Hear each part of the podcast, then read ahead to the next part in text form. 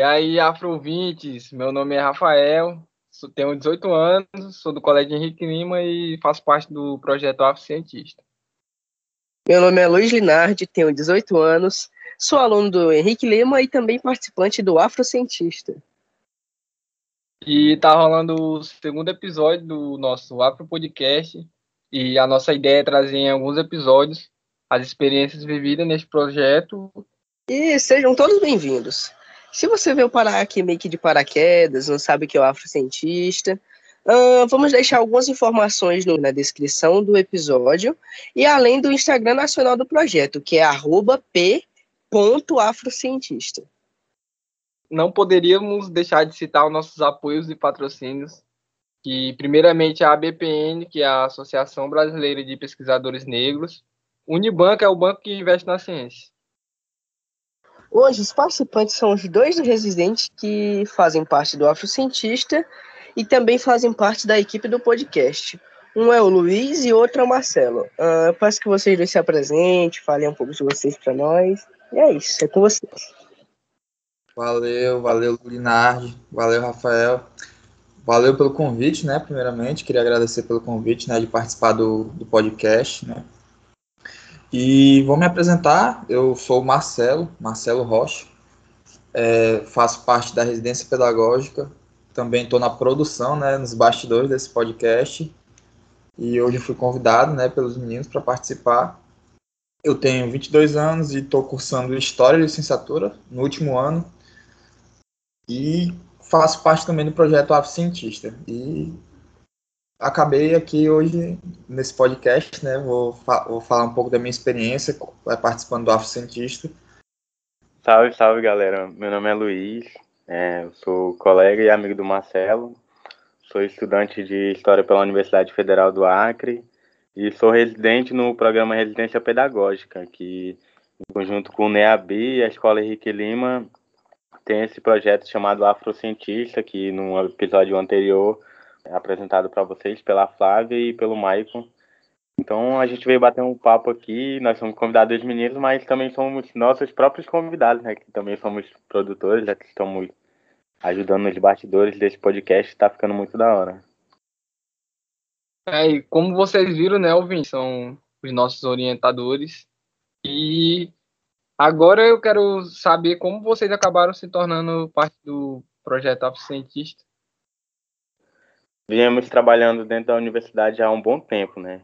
É, anteriormente ao residência pedagógica, a gente fez parte do, do PIBID, né? Então, um programa de iniciação à docência.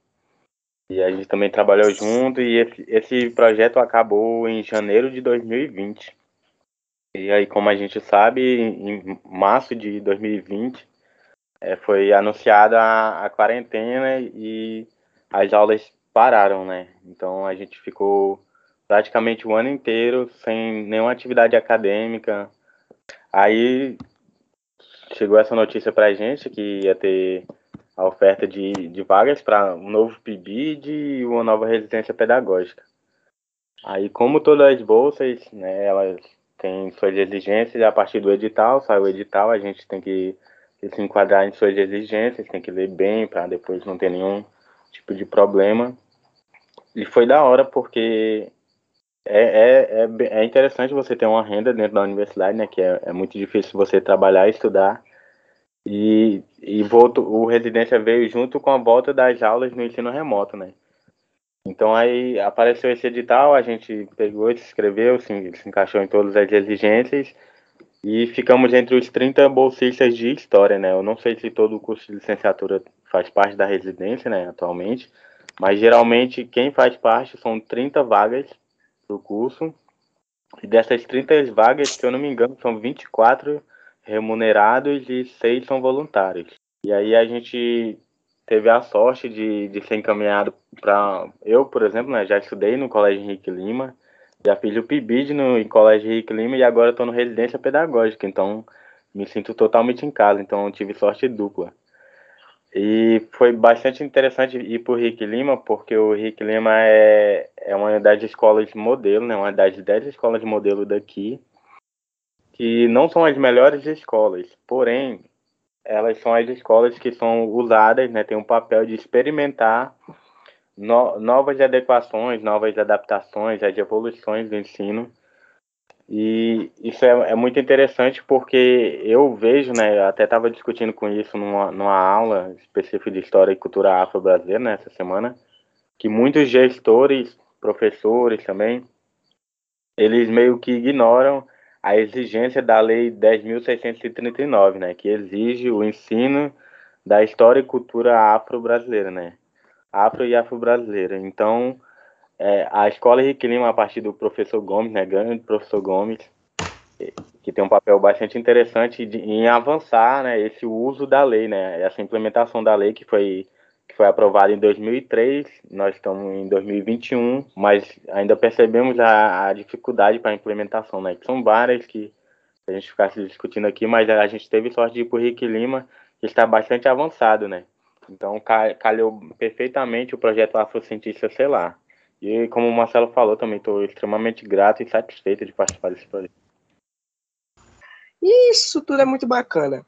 E, tipo, levando assim mais pro lado de aulas e tudo mais, tipo, durante o nosso projeto Afrocientista, a gente teve aulas curriculares meio que a ver com a temática do Afrocientista. Uh, e foram ministradas por vocês, né? Então, eu queria que vocês Algumas foram por vocês, outras pelo, pelos outros residentes.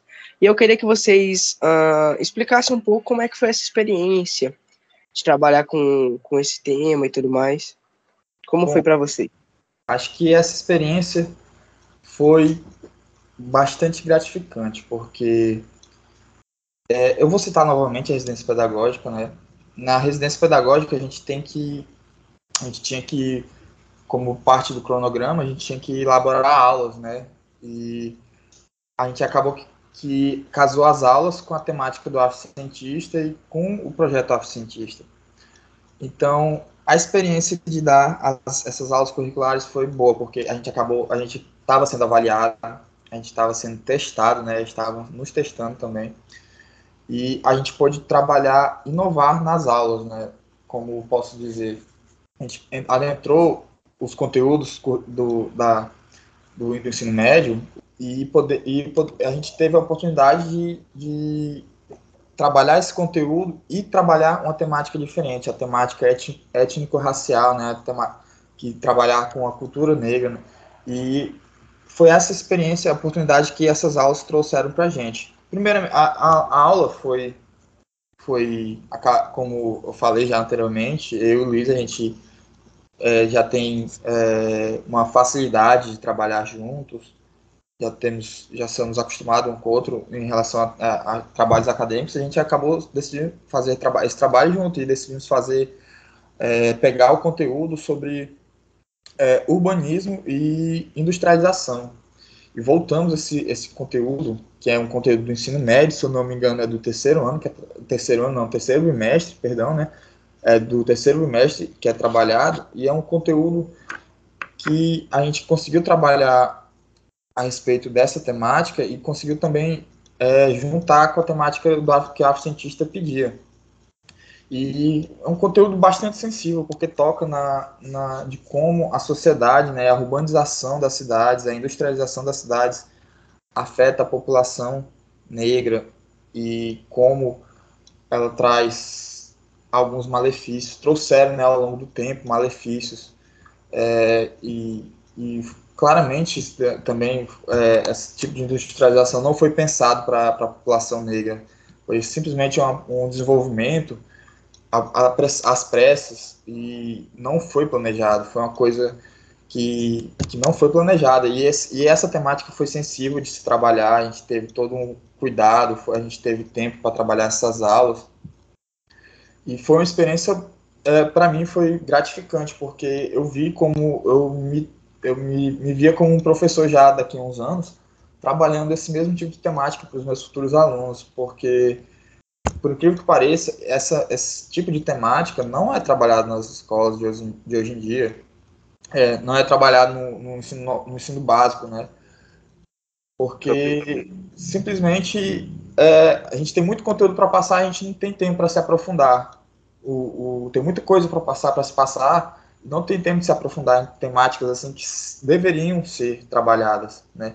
Porque tem até lei que a gente tem que trabalhar a, sobre a cultura afro e dificilmente a gente consegue trabalhar. Então, eu numa residência, no Afro Cientista, ter a oportunidade de trabalhar essa temática com os alunos e poder trazer uma aula sobre isso foi uma experiência gratificante para mim. Foi, é, eu vejo que tem sim como trabalhar, adentrar esses conteúdos e, traba e, e, trabalhar de forma pedagógica, ensinando de verdade, não simplesmente falar por falar, só para mostrar, ah, aconteceu isso. Não, mas a gente ensinar e, e, fazer entender, os alunos entenderem, compreenderem por que as coisas aconteceram assim e formar um raciocínio, né, um raciocínio mais crítico, um pensamento mais crítico no, nos nossos futuros alunos. Então, ter essa oportunidade de trabalhar esse tema foi extremamente gratificante, foi uma experiência muito boa, muito é, uma experiência maravilhosa.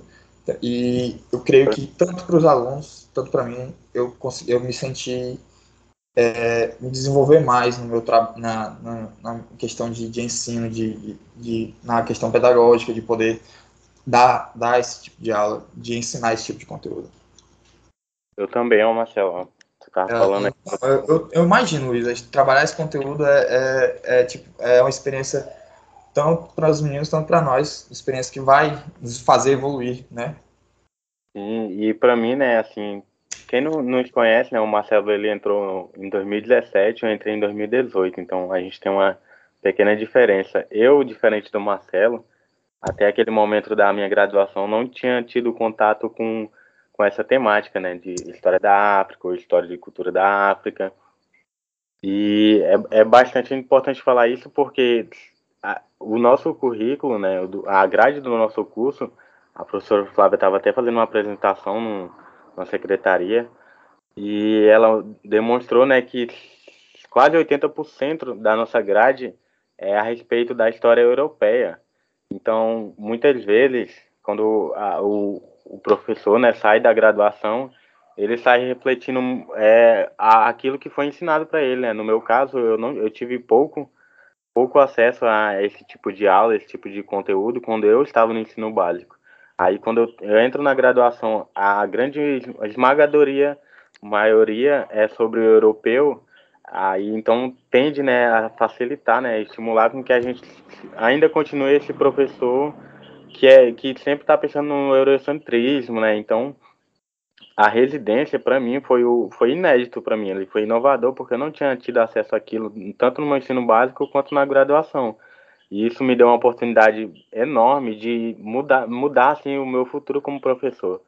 Eu não sei se eu não tivesse participado da residência, se eu teria essa visão crítica, né? É claro que eu já me considero uma pessoa que luta né, contra o racismo, porém a residência me deu um embasamento teórico, um embasamento pedagógico, ela me estimulou a trabalhar isso, a experimentar essas situações. Então eu sou muito grato pela, pela residência. E falando um pouquinho, só um pouquinho sobre a nossa aula, né? É, para a gente dar a aula, a gente tem que estudar, né? Então, pra, é, a, ensinando, a gente acaba aprendendo. E aprendi bastante como a, a população negra, né? E quando eu falo negra, é pretos e pardos, né? Pode se autodeclarar da maneira que você se identifica. Como essa população é afetada pela industrialização e pela urbanização. E é algo que sempre está atrelado, né? Sempre anda junto, né? Um lugar que é muito industrializado, ele fica muito urbanizado. E a procura por emprego, né? A oferta por emprego grande também atrai pessoas e isso causa uma mudança na sociedade, né? A gente tentou trazer para eles e foi uma temática bastante interessante. Acho que gostaram da nossa aula, né? Trouxe reflexões, a gente discutiu também. Foi muito bom trabalhar em dupla, né? Que geralmente os professores têm tem esse, esse murinho, né, que cada professor é no seu canto e muitas vezes o professor não dialoga com, com o outro. É claro que é mais fácil, né, eu e o Marcelo somos amigos, trabalhar junto, né, mas uma coisa que eu penso, na, até para minha graduação, que os meus professores, eles deveriam conversar mais entre si, né, então a Flávia teve essa ótima ideia de trazer essa dinâmica de a gente compartilhar, de a gente produzir, planejar uma aula junto. Foi bastante da hora. Fiquei bastante nervoso, nossa, velho. O, o, os meninos, a gente estava até conversando né, sobre essa questão do podcast, que dá um nervosismo na hora, né, de, de falar, de, Mas na hora da, de dar nossa aula também, a gente teve o nosso momento ali de que a gente estava nervoso, com o frio na barriga, mas tentou não aparentar isso e eles até ficaram surpresos, né? Mas foi bastante da hora essas aulas já. E além da gente, teve diversas outras aulas, né? Que foram, foram bastante importantes, né? Eu lembro que, por exemplo, a Nicole e a Sindley falaram sobre as motivações que levaram à adoção do trabalho escravo na, nas Américas, né? Que é um, uma temática bastante importante que trouxe questionamentos muito legais e reflexões bastante da hora. O Adrien e o Marcos trataram sobre a valorização da contribuição africana para o panorama cultural brasileiro, né? mostrando bastante como, é, como a gente tem de, de herança, né? como é rica a nossa cultura e como isso reflete né, atualmente nossa, é toda essa herança a Cassie e Wesley falaram sobre as revoltas no Brasil entre o século XIX e o século XX. Bastante interessante, né, para mostrar, diferente de muitas vezes que é a, é, essas temáticas, né, são abordadas na escola, falar sobre as revoltas mostra um pouco sobre a, a resistência, né, que muita gente pensa que não houve resistência, que que há meio que uma submissão, mas houve sim resistência, como sempre houve e como sempre vai haver se se, se tiver necessidade, né?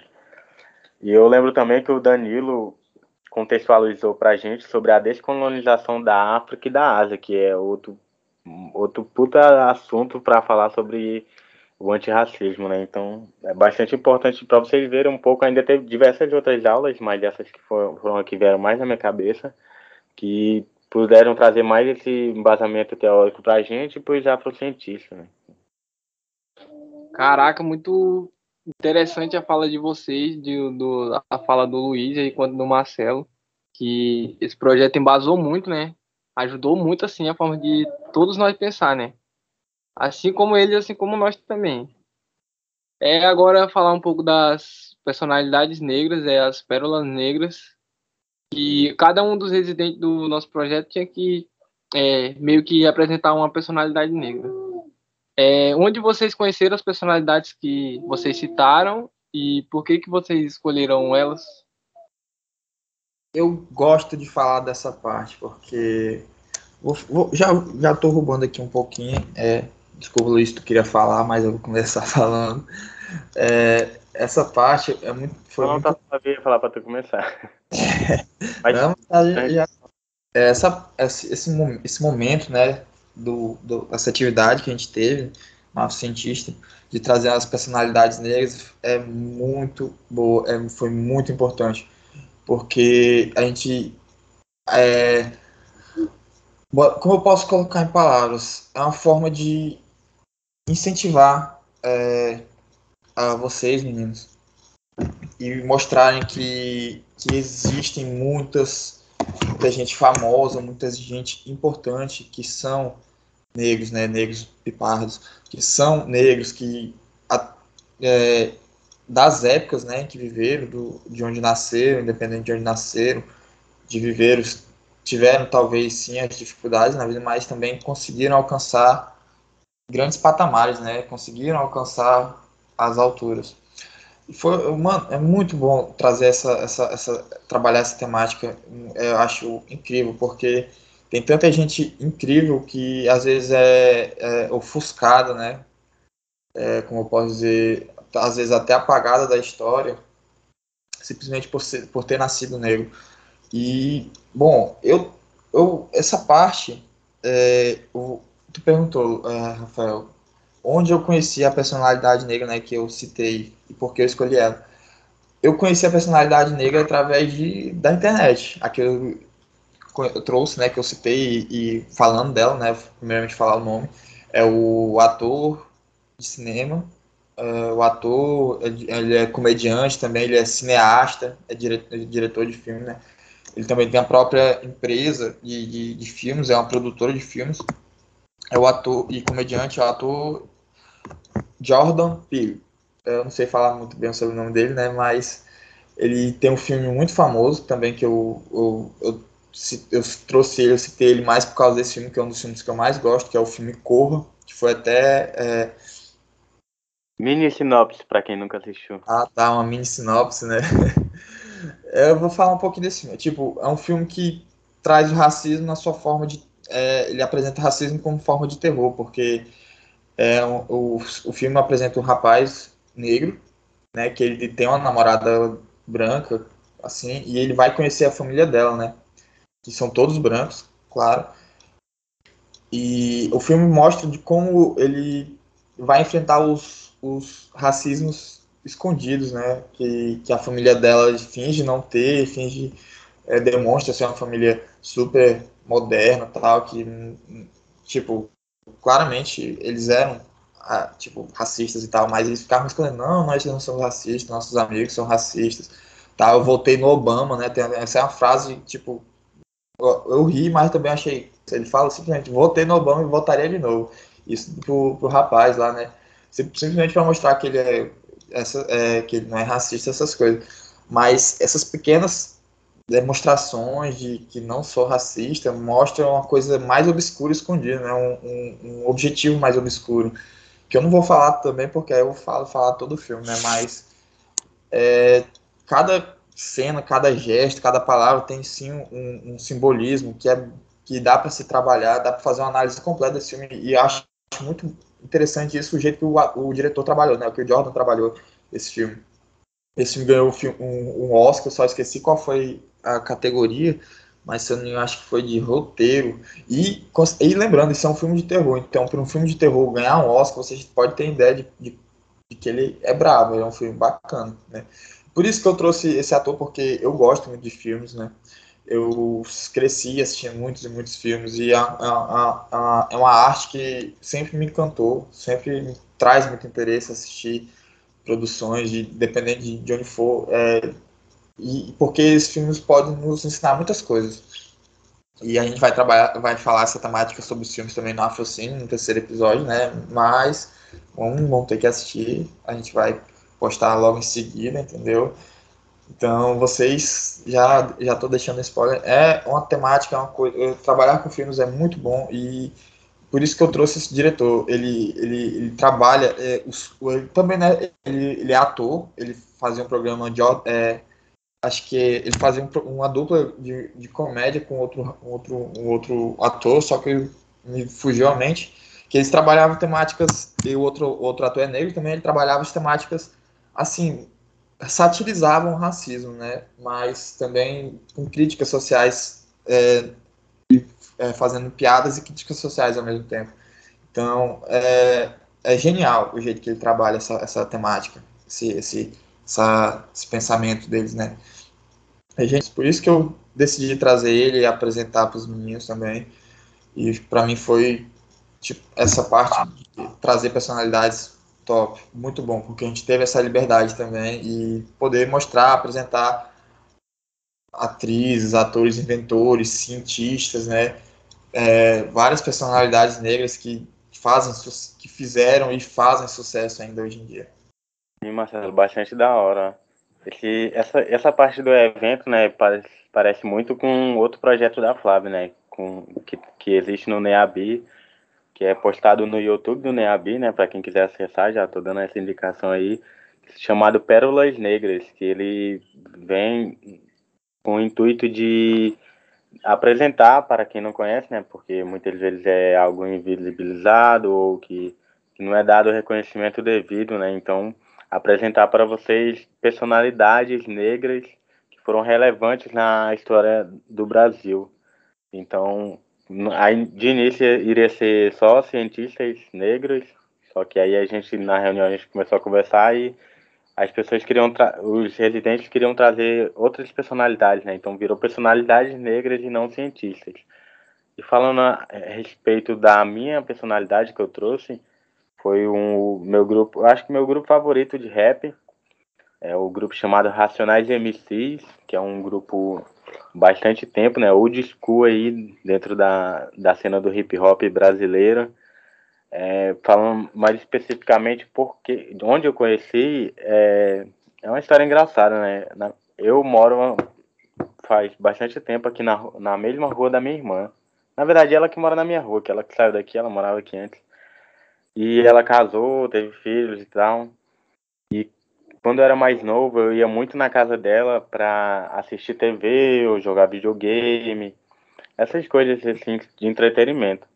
E meu cunhado, ele escutava muitos raps, né? Muita, muitas músicas em geral, né? Muito rap também, mas muita música no geral.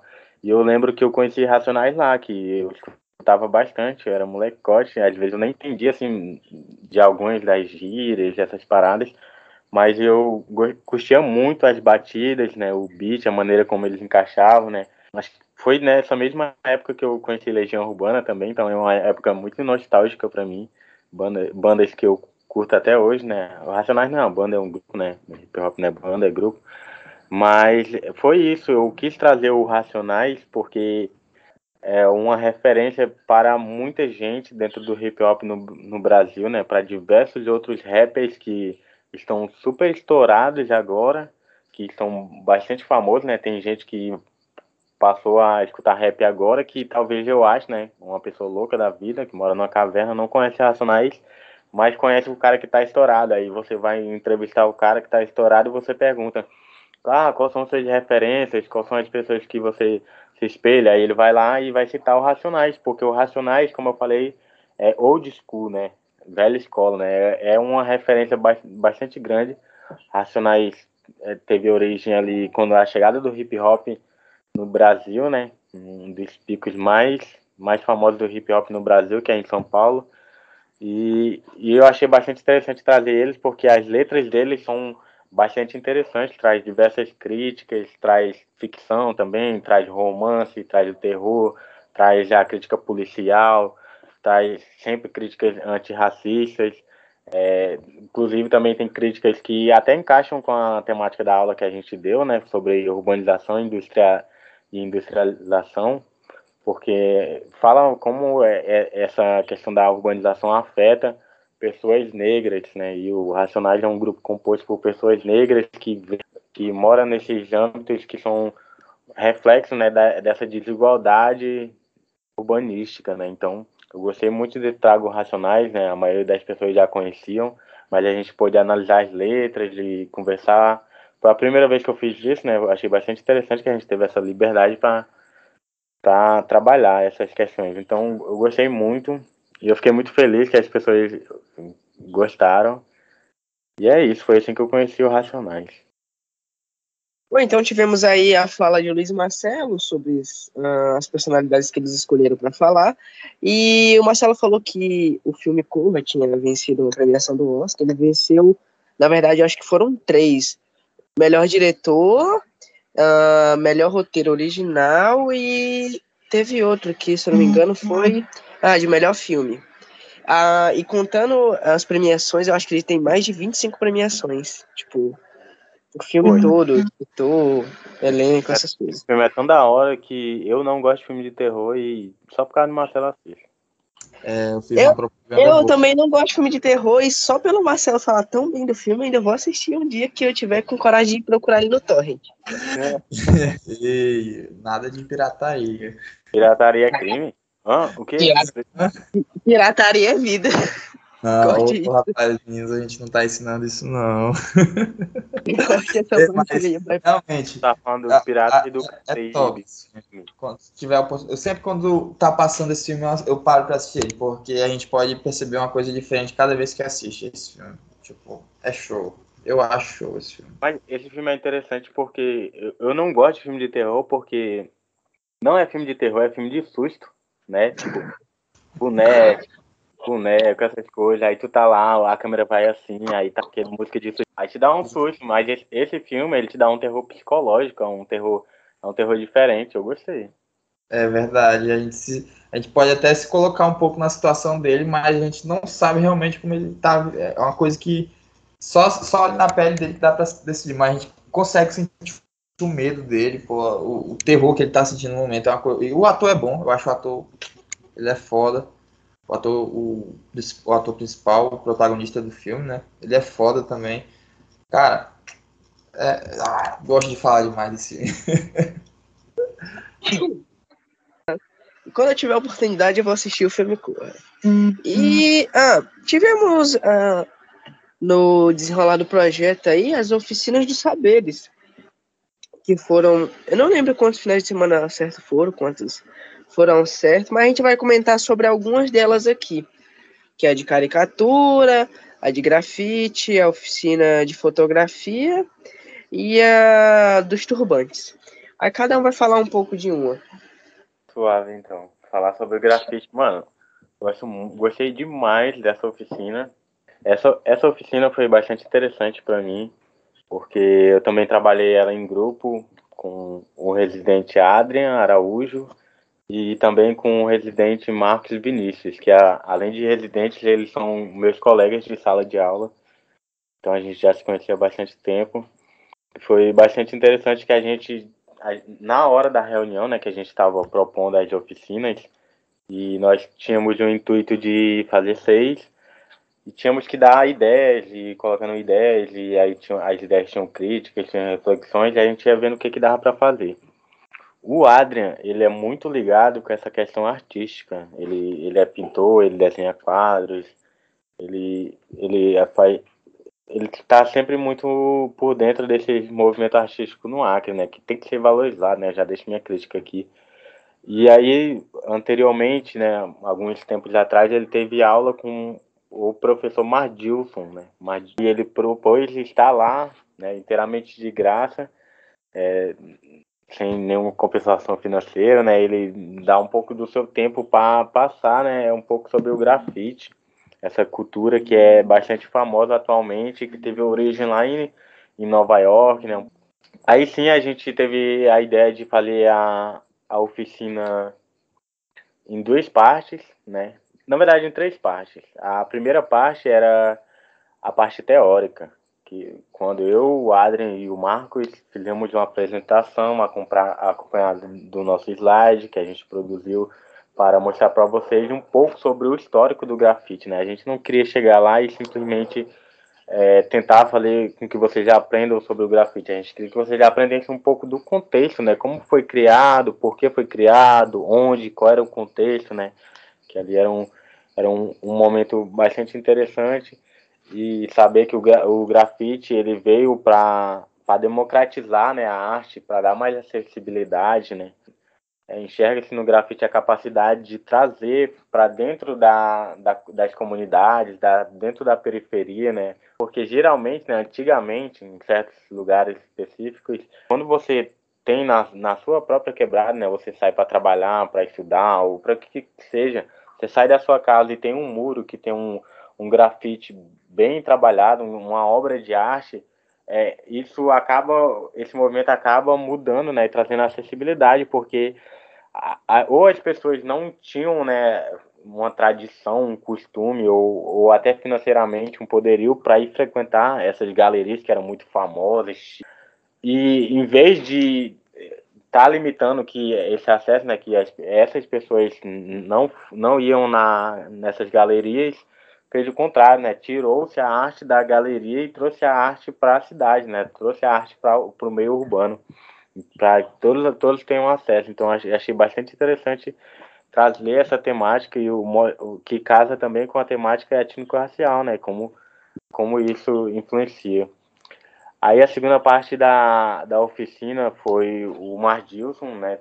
Trouxe uma fala explicando, né? Mostrando como ele entrou no, no grafite, né? Falando um pouco também sobre discutindo sobre a diferença sobre grafite e pichação, né, sobre os preconceitos que existem sobre pichação também, que assim, eu não, eu não posso falar a maioria das pessoas, né, mas grande parte das pessoas que trabalham, né, que fazem o grafite, geralmente eles têm um pé na pichação, que é, é, um, é um primeiro contato de aprender a usar a lata, de muitas vezes é, fazer seus primeiros trabalhos, é, fazer frases, né, ou símbolos que, teoricamente, na minha visão, são um pouco mais fáceis de fazer do que de alguns desenhos mais elaborados.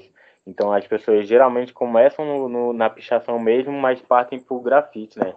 E dentre a, a, as relações de diferenças, né, a, o, basicamente o grafite ele é feito tem suas especificidades e ele, é, e ele tem a permissão do dono do local, né? A pichação não, né? Até por isso tem bastante preconceito, que é um movimento de que traz críticas, que traz uma, uma visão social e muitas vezes é, eram feitos sem o consentimento do dono de um muro, de uma casa ou de qualquer espaço, né? Então, basicamente a lei hoje em dia, né, prevê como legal o grafite porque ele tem esse consentimento do dono do local.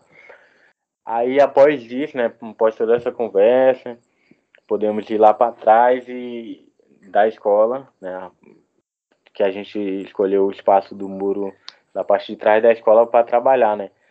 Aí o, o Mardilson me ensinou como como fazer com que o spray é, movimentar a lata para o spray não ficar ficar fina, a, a, tinta não ficar fina. É, tem que colocar a lata de cabeça para baixo e abrir para ela soltar um pouco do ar, porque se você não fizer esse processo, você pode acabar ou se sujando ou o seu grafite ele vai sair com se tiver alguma poeirinha, alguma coisinha assim na, na entrada da lata, isso vai interferir na qualidade da sua obra também.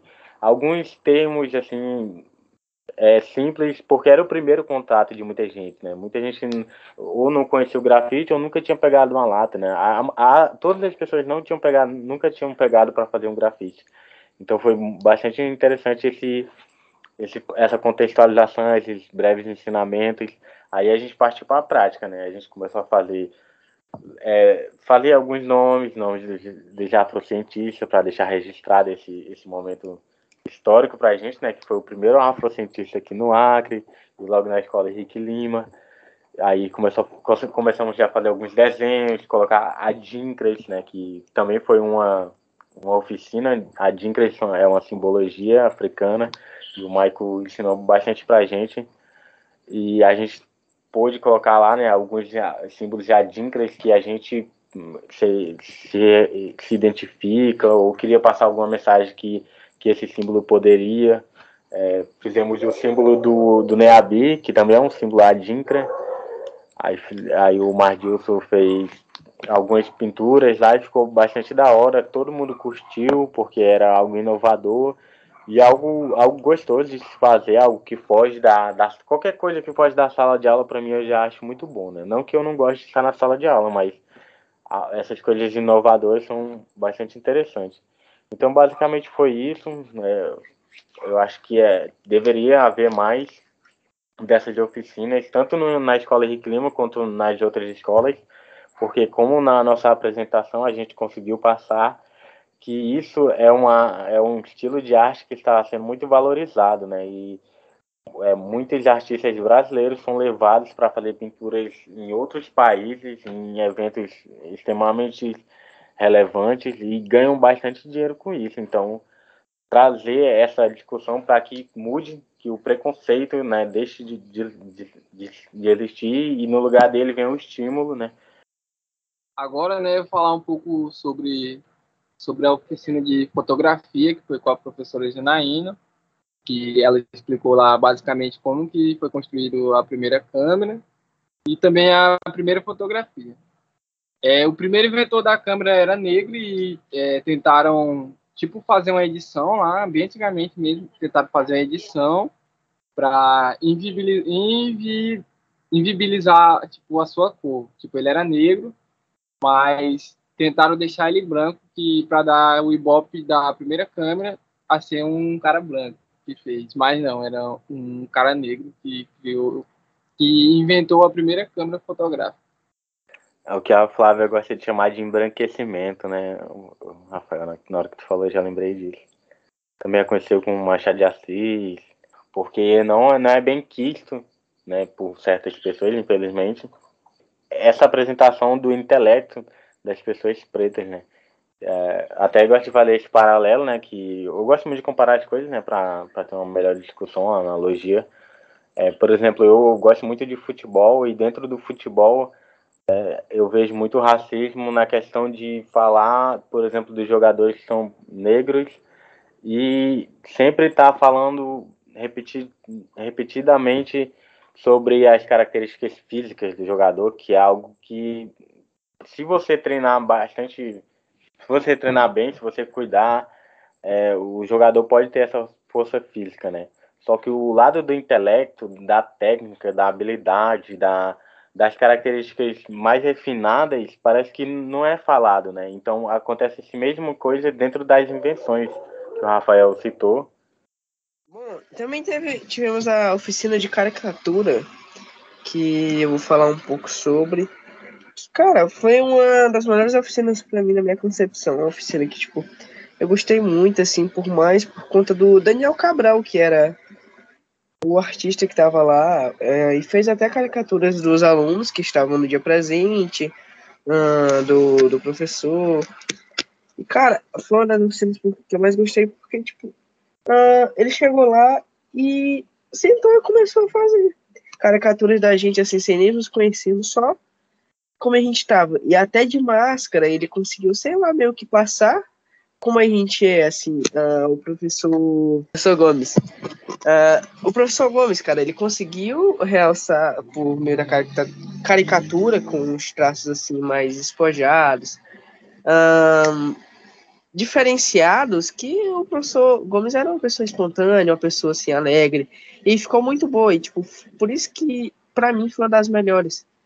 Porque uh, ele fazia aquilo com uma facilidade, meio que ele, ele tinha o dom daquilo para fazer ali a caricatura, ele tinha o dom da coisa. E para mim foi uma das melhores aulas. Tipo, ele também explicou sobre como ele entrou uh, e como ele vinha desenvolvendo o trabalho dele. Foi uma oficina muito da hora. Eu não sei desenhar nada, velho. O máximo que eu consegui é aqueles bonequinhos de pauzinho, ainda sai feio coordenação motora morreu assim antes de elixir. Ah, eu também. Tipo, e, tipo, olhando ele lá, ele sentou, cinco minutinhos ele entregou a caricatura do professor Gomes e eu fiquei, como assim? Já do nada, tipo, o professor Gomes nem precisou pousar nem nada, ele só olhou e começou a fazer. Tipo, da Melissa, da Vanessa, de todo mundo fez assim. Eu ficava, cara, como ele faz isso? E ficava muito, muito, muito, muito bom. Uh, a gente podia até deixar o Instagram dele, né, na descrição, se o pessoal quisesse ver o trabalho dele e tudo mais. Seria da hora. Isso é uma coisa que a gente não vê nas escolas. É esse tipo de, de, de trabalho. Ó, oficina de fotografia, oficina de grafite, oficina de caricatura. Não teve só essas três oficinas. Teve oficina de música, teve oficina de turbante, de adincas e qual teve outro? Também foi só seis, se eu não me engano. Foi só seis, né? Foi seis, foi seis. Pois é, como, como o Luiz me confirmou, foram só seis que, que foram trabalhadas, mas cada uma tinha sua própria peculiaridade, sua, sua, sua própria forma de, de, se trabalhar. E tenho certeza que cada um impactou de alguma forma os meninos, tanto os meninos quanto quem estava trabalhando, quanto quem estava é, participando. E por que eu falei que, que, que, que é bom esse, essas oficinas? Porque a gente não vê, é, dificilmente vai ver um, um, colégio, um colégio público que trabalha, tem esse tipo de, de, de atividade, né? Eles não têm essas iniciativas. E eu falo isso porque, olha, eu queria muito que tivesse qualquer uma dessas atividades no tempo que eu fazia, que eu estava no ensino básico, que eu estava no ensino médio. E não tive nenhum tipo dessas atividades, não tive é, eu basicamente essa, esse tipo de hobbies, né? Esse é um hobby, uma, uma coisa que pode, é, pode se tornar um hobby ou pode se tornar alguma coisa mais, né? Não, não tive essa experiência no meu ensino médio, no ensino, no ensino fundamental também, e eu acho que, cara, é uma coisa que eu tenho inveja dos meninos, porque eles tiveram essa oportunidade de trabalhar tipo de oficina, porque eu queria ter trabalhado no ensino médio, queria ter feito parte de, de um projeto como cientista e realmente não tive, eu, eu, eu tive a experiência de estar de tá na, na, assim, trabalhando com eles, mas eu queria estar tá só aprendendo, que nem eles estão aprendendo, só somente aprendendo, é, participando, é, ter, ter essas oportunidades de, de, sair um pouco fora do, do, do, ensino médio, né, fora daquela caixa que é o que, é o, que, é, que o ensino médio foi para mim, poder ter mais, ter experiências fora da sala de aula. Isso é essa experiência fora da sala de aula que, faz o, a mente, né, o do, dos nossos, as mentes jovens se, se, se, se desenvolverem mais, é, se ter novos interesses. E realmente, ó, tipo, meu colégio não tinha isso.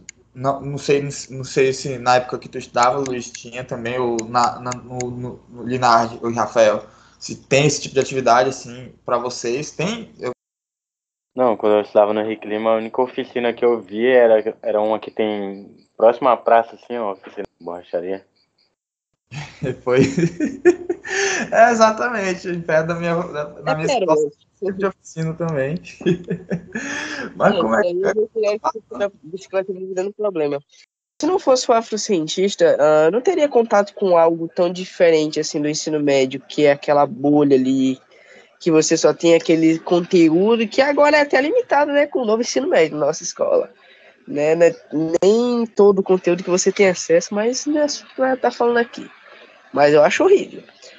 E, cara, ah, só tenho a agradecer a oportunidade de ter participado do, ah, do Afrocientista, porque senão não teria tido contato com o Afrocine, com as com as oficinas, cara. E as oficinas eu acho achei um negócio muito interessante porque se fosse algo integrado em todas as escolas, tipo, tivesse oficinas assim ah, de diversas habilidades, cozinha, fotografia, grafite, Cara, porque parar pra pensar o tanto de talentos que se perderam por aí porque não tiveram a oportunidade que a gente teve de ver e falar, olha, com isso aqui eu acho até legal, posso até me dar bem com isso e eu posso começar a investir. Se, tipo, nas escolas tivesse isso, tivesse um apoio, tivesse uma ajuda ali para tentar desenvolver um talento nos alunos, tentar ajudar, tentar fazer ele desenvolver mais aquele talento ali, quantos e quantos artistas a, a, as escolas de Rio Branco teria criado. Não só de Rio Branco, porque eu penso isso pro, pro Brasil inteiro, né, cara? Que eu não quero algo só pra gente aqui, algo exclusivamente nosso. Eu quero o Brasil inteiro se dando bem. Bom, e chegamos no momento indicações, que é o momento que temos em todo o nosso final de episódio, que é o momento que a gente indica filmes, músicas, séries, livros, e etc. Algo que a gente goste, que a gente acha que tem um pouco a ver com a temática, assim, tudo mais, que uhum. possa trazer alguma reflexão para nossa vida e mudar algo no nosso ponto de vista. E uh, hoje eu trouxe um filme que eu não assisti ainda, vou assistir, eu só me interessei porque eu vi um corte dele no Facebook, e que é o filme Quando a Vida Socorre a Morte, que é uma produção brasileira, e que, tipo, a cena que eu vi no corte é uma cena interessante para a discussão, porque uh, são dois jovens saindo de um bar, uh, um é um jovem negro e uma moça branca, e eles estão se despedindo no carro e tudo mais, que ela vai para casa dele, ele, ela vai para sua casa, ele vai para casa dele, e só que uma pessoa denunciou ali que ali perto teve um, um assalto e tudo mais. E quando ele estava indo, uh, já caminhando em sentido sua casa, a polícia chega, aborda ele sem nem perguntar, sem nem saber se ele estava envolvido com aquilo, já começa a agredir e tudo mais, para depois de perguntar uh, o seu nome, o que, que ele estava fazendo e tudo mais. Aí chega a namorada dele, tenta intervir, mas ele já tinha sofrido a agressão dos policiais que nem sequer uh, perguntaram o nome dele primeiro, perguntaram o que ele estava fazendo. E foi um filme que me chamou muita atenção. E, tipo, o filme também, fora essa parte, é um filme interessante pelo que eu tava lendo sobre ele, que eu não lembro muita coisa sobre o que eu li, mas é legal. Aí essa é a minha recomendação, e agora eu vou passar a oportunidade pro Marcelo, o Luiz, ou o Rafael, quem quiser falar aí, fique à vontade, tá? Eu vou falar, eu vou, acho que já, já até estou imaginando o que, que eu vou indicar. Eu vou falar de novo daquele filme. Eu quero indicar o filme Corra, né, do Jordan Peele. E por que eu vou indicar esse filme? Primeiramente foi porque é, eu gosto desse filme. É, escolha bastante pessoal meu, eu gosto muito desse filme. Porque eu gosto de filme de terror, mesmo sendo medroso, eu sou medroso. Eu assisto filme fico gritando.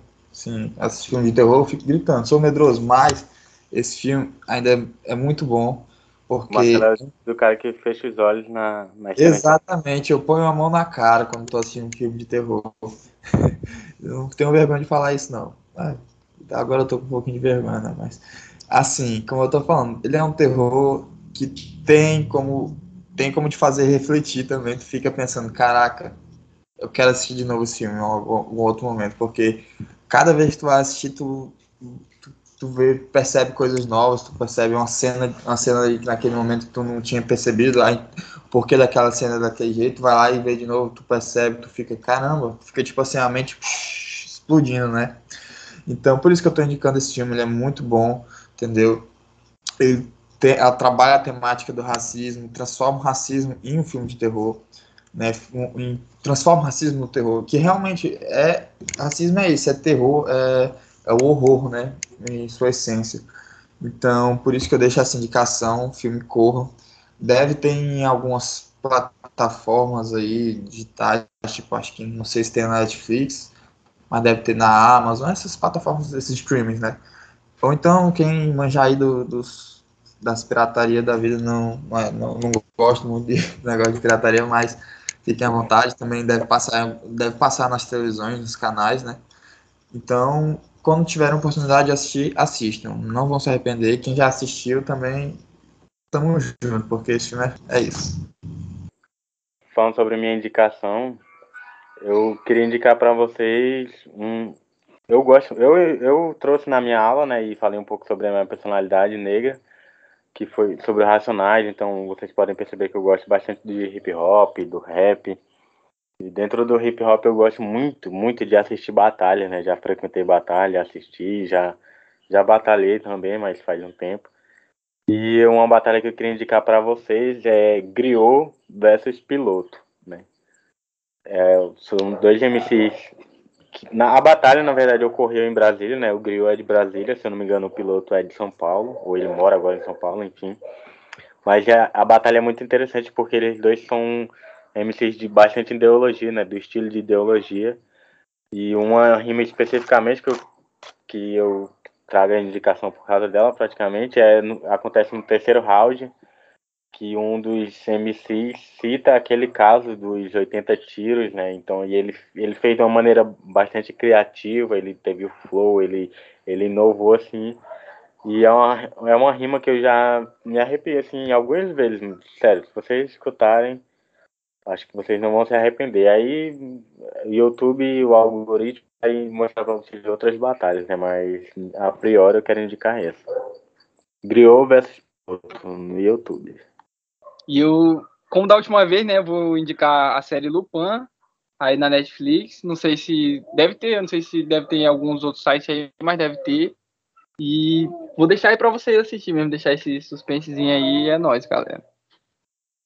Bom, então, né, meus é. ouvintes que nos acompanham até aqui, esse foi o episódio de hoje. Eu gostaria de agradecer pela participação do Marcelo e do Luiz, que, que se não fosse por eles, esse projeto não teria andado muito para frente, porque eu e o Rafael estávamos um pouco perdidos. E quando soubemos que te, iam, íamos ter eles como nossos auxiliadores, ficamos bem felizes e contentes, porque aí sim fluiu. Gostaria de agradecer muito por vocês terem participado. Foi uma honra ter vocês aqui e a gente está tendo esse bate-papo aí. Agradeço mesmo de coração. Agradeço também o Rafael, que é meu companheiro aí. Estamos aí sempre. E é isso. Se vocês quiserem falar. O Linardi aí também é muito brabo aí, também me ajudando sempre. E só agradecer vocês aí, galera. E os ouvintes também. É nóis. Um episódio muito prazeroso de participar, né? A gente já tem um entrosamento, porque faz parte da equipe do podcast, né? E eu só agradecer quem está escutando até aqui, que acesse nossas redes sociais, a gente vai estar tá deixando na descrição aí, as redes sociais do Projeto Afrocientista e do nosso blog. E é isso, galera. Tamo junto. É isso aí, galera. Muito obrigado pelo convite. Foi muito bom fazer esse podcast aqui. Foi muito bom falar das nossas experiências, né? Poder apresentar o Afrocientista, como é que foi. E também é muito, sempre legal trabalhar com vocês. É tipo, a gente forma uma equipe bacana. É só isso mesmo e tamo junto. Até o próximo episódio, galera. Fiquem atentos, a gente vai postar já na próxima semana. Então, é, é isso. Tamo junto, é nóis.